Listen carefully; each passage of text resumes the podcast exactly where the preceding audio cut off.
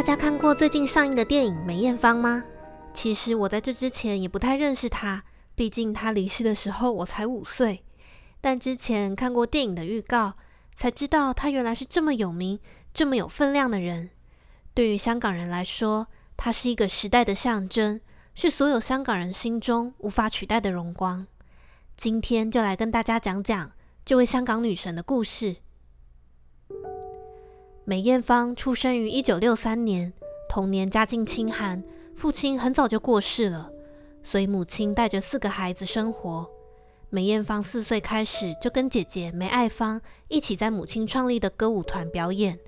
她曾经在访谈中说过：“从小我就很懂事，下课时间别人可以玩耍，我却都在写功课，因为放学回家之后就要开始练歌。同学都觉得我是怪物。”因为以前的歌星不叫做歌星，叫做歌女，在他们眼中，歌女是不正当的职业。不管是同学的闲言闲语，还是经常三餐不继的日子，在她的成长过程中都没有少过。但是好强的梅艳芳不想妥协，她也不喜欢抱怨，只想靠自己的努力来改变。也正因为如此，她在小小年纪就已经看过人生百态。非常早熟又有超龄的细腻心思，也是为往后的演艺生涯带来了不少帮助。一九八二年，十八岁的梅艳芳参加了香港第一届新秀歌唱比赛，初次登台就因为唱了徐小凤《风的季节》拿下了冠军，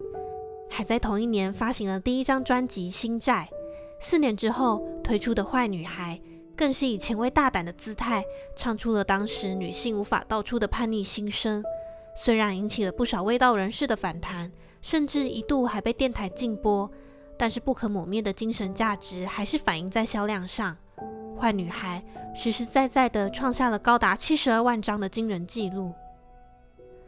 不论是服装上的性感、词曲上的大胆，还是登台表演时跟男舞者的亲密接触，叛逆的坏女孩在当时大大引起了各方人士的热议，但也奠定了梅艳芳在歌坛的地位。她同时也是全球华人女歌手中演唱会场次的最高纪录保持者，总共两百九十二场。除了音乐，梅艳芳在戏剧上的表现也是非常亮眼的，被许多人公认是香港八零年代最具代表性的女演员。一九八七年，她出演了《胭脂扣》里风情万种的女子如花，跟令人心疼的痴情女鬼，把一个女人的爱恨情仇体现得淋漓尽致。一举拿下了金马、金像跟亚太影展的最佳女主角奖。梅艳芳的历张专辑封面可以发现，不论是她的妆容、造型，或是整体拍摄的创意，在现代回头看，还是非常的大胆跟前卫，而且带有不过时的东方韵味。梅艳芳除了登台的时候有许多造型是自己打理的，在御用造型师 Eddie 刘培基的协助下。梅艳芳也尝试过很多强烈、新颖的西方舞台风格，颠覆了一代香港人对美的认知。Eddie 会根据梅艳芳的歌曲来打造不同的形象，在那个女星都穿长裙的年代，他却让梅艳芳以男装亮相，演唱《似水年华》，成为反性别穿搭的先河。在飞跃舞台时，剪去梅艳芳的一头长发，企图刻画她可帅气、可以性感的两种形象。烈焰红唇的性感抹胸造型轰动了当时的香港。那在人际方面，梅艳芳不管是在乐坛或是影视圈，她的人缘都非常好。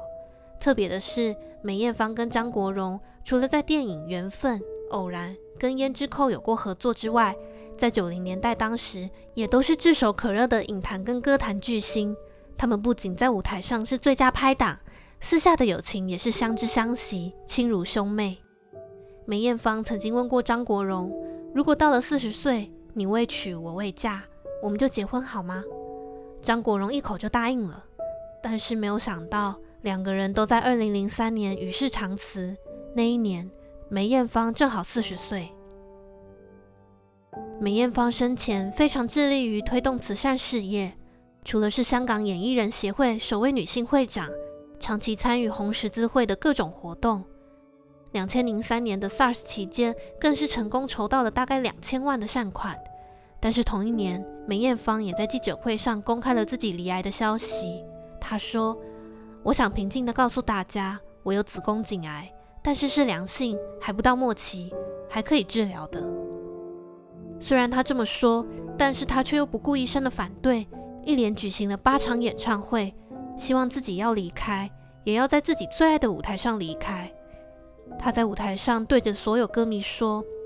一路走来有很多风风雨雨，很多人都说梅艳芳这样到底能不能办演唱会？今天我要证明自己。”只要有信心，就没有难事。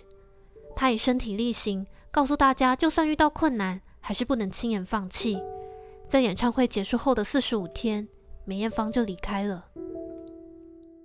最后的几场表演中，最令人难忘的就是穿着婚纱登场的告别演唱会，